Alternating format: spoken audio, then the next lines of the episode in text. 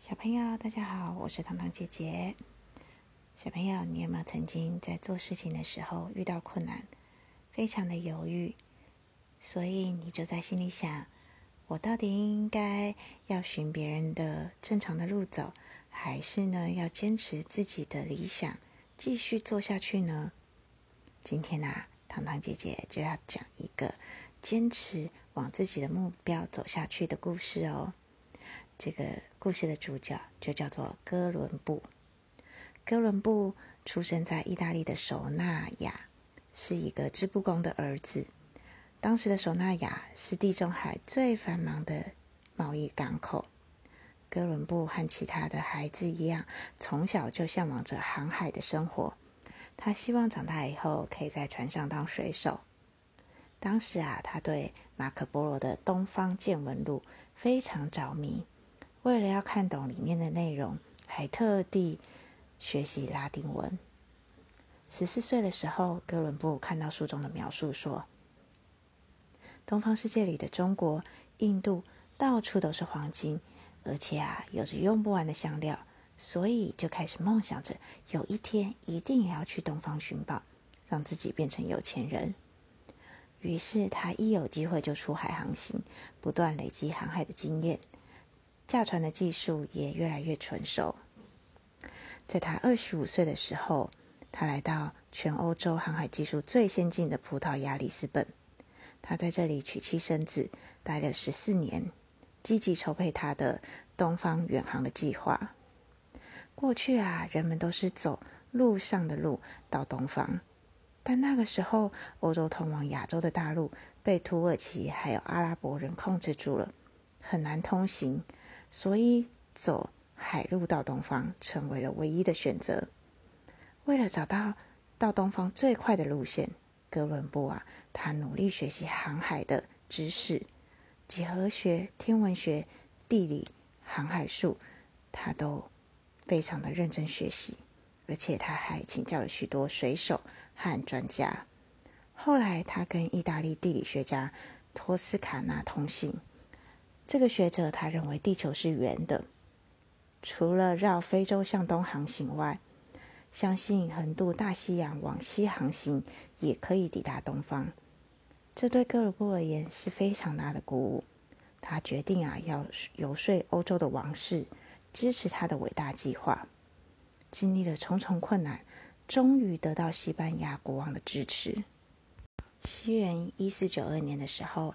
哥伦布带领了八十七个水手，驾驶三艘帆船，开始了人类历史上第一次横渡大西洋的壮举。不过啊，海上航行非常单调无聊，放眼望去又都是无边无际的大海。这样漂行了一周又一周，水手们开始沉不住气，吵着要返航。当时的人还相信地球是一个扁平的大盘子。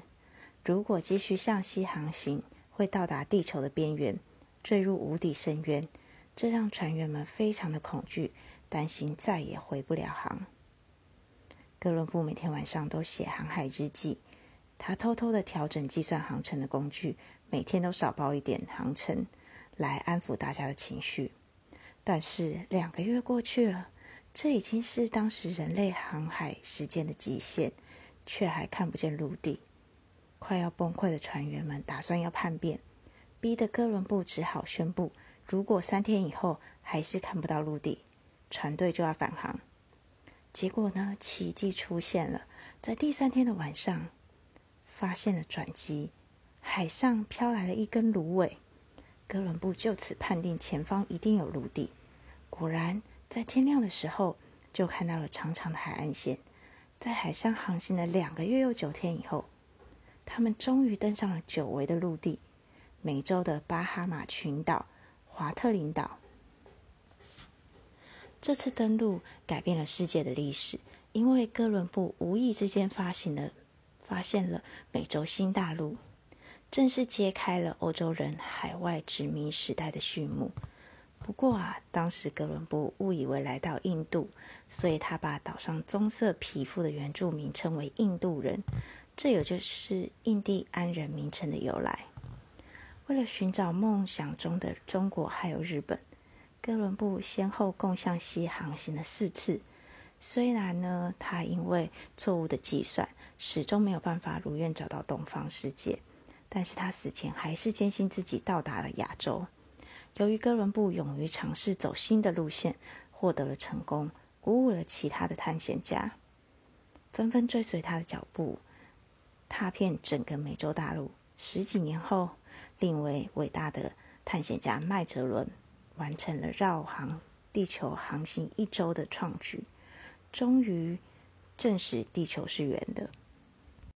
小朋友，你有跟哥伦布一样有坚持自己决定的勇气吗？虽然有的时候因为环境或其他种种的关系无法坚持自己的决定，但是至少你已经尝试过、努力过，那这样你就是最勇敢的人哦。小朋友，今天的故事就说到这里了。我是糖糖姐姐，谢谢你的收听，我们下次见哦，拜拜。